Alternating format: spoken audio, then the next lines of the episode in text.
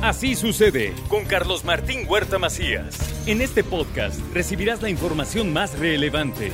Un servicio de Asir Noticias. Ahora tengo la oportunidad de platicar con la rectora de la Benemérita Universidad Autónoma de Puebla, la doctora Lilia Cedillo. Doctora, con el cariño de siempre, la saludo. ¿Cómo está? Muy buenos días. Muy bien, Carlos Martín, y muy contenta de estar con ustedes.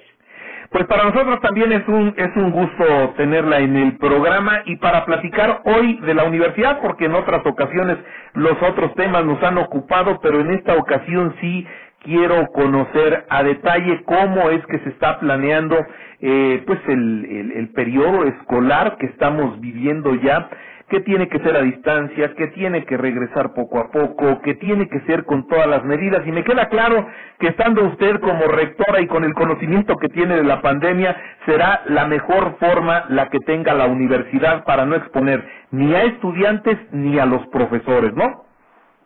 Gracias, Carlos Martín.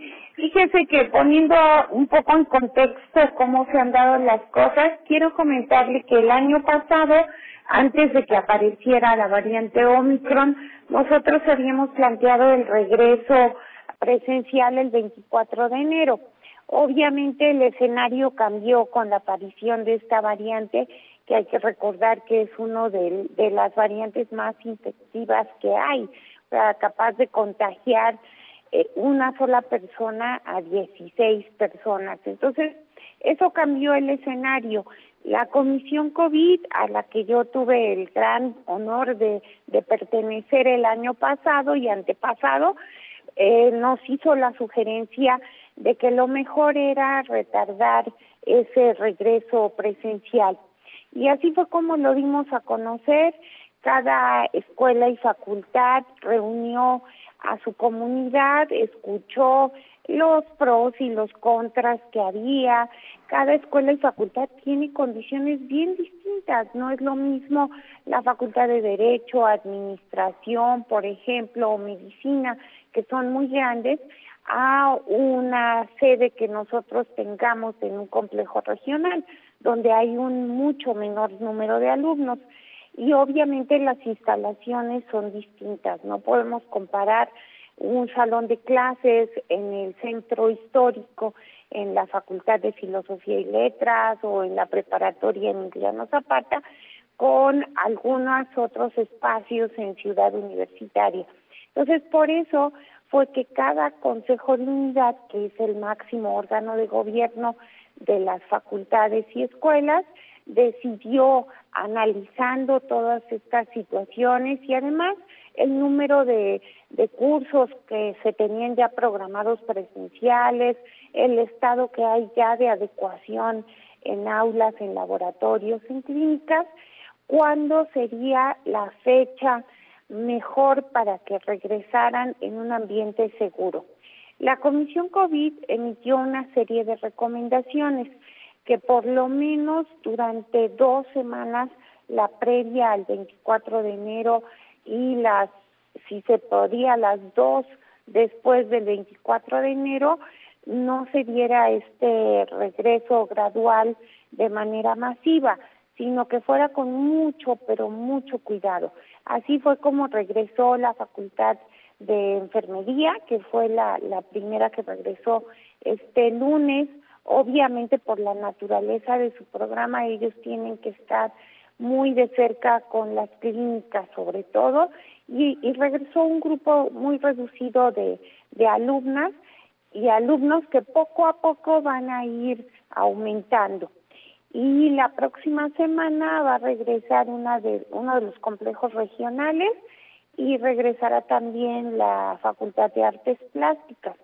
La inmensa mayoría de las escuelas y facultades van a regresar alrededor del 21 de febrero y de ahí en adelante durante todo el mes empezarán a regresar de manera gradual y finalmente las preparatorias, que son los alumnos que más recientemente fueron vacunados. Entonces, buscando tener protegida a nuestra comunidad, es que se planteó este regreso paulatino y en las mejores condiciones. Siempre buscando la salud de los estudiantes, de los maestros y de todo el personal administrativo de la institución. Así es, Carlos Martín. Aunado a esta serie de acciones que, hemos venido emprendiendo desde el año pasado, desde prácticamente a los pocos días que yo tomé posesión, empezamos el proceso de adecuación de los espacios, laboratorios, aulas y clínicas.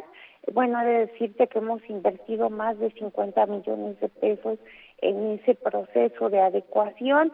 Los estudiantes van a encontrar en muchas de sus facultades condiciones ya muy diferentes a las que dejaron antes de irse y obviamente eh, hemos eh, hecho una labor de convencimiento. Eh, hay en cada escuela y facultad una comisión de bioseguridad conformada por estudiantes, alumnos y trabajadores administrativos que se encargará de supervisar que se sigan todas las medidas de seguridad en, en las escuelas y facultades. Estas eh, comisiones de bioseguridad eh, estarán siendo y están siendo ya capacitadas por la Comisión COVID para que ellos tengan toda la información necesaria y puedan cuidar de su comunidad. Y por otro lado, pues también hemos hecho trabajo para que el STU, el Sistema de Transporte Universitario, empiece a, trabajar ya a partir de la primera semana de febrero, eh, esperemos que ya, ya comience con condiciones mucho más seguras para los jóvenes.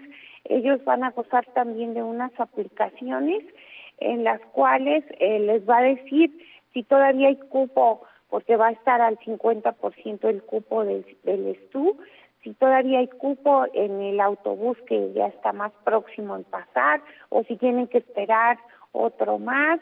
Esa aplicación también les dice dónde viene el autobús para que ellos no salgan con tanta premura a esperar a, a su transporte.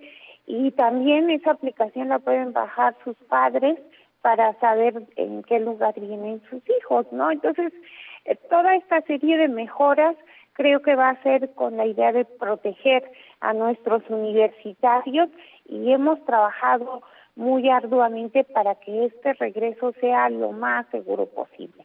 Ahora el balón está del lado de los universitarios. Ellos tienen que cuidarse para que este regreso de verdad sea seguro los protocolos ya existen, la Comisión de Bioseguridad ya sabe qué se tiene que hacer en caso de, un brote para evitar que pase a mayores.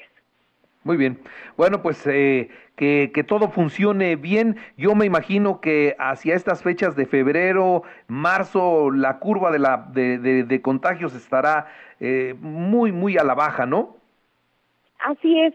Por eso es que cada escuela y facultad fue decidiendo con base a estas recomendaciones que hizo la Comisión COVID. Y, y yo muy agradecida con la comunidad universitaria porque lo ha comprendido muy bien, están dispuestos a, regresar eh, de manera voluntaria, eso es importante mencionar, porque aun cuando ellos se hayan inscrito en cursos presenciales, si ahorita por las condiciones de vulnerabilidad de sus familias creen que es riesgoso que ellos eh, regresen a la etapa presencial, pueden permanecer en este modelo virtual todavía, sin ningún problema. Muy bien. Pues rectora, no sé si quisiera agregar algo más.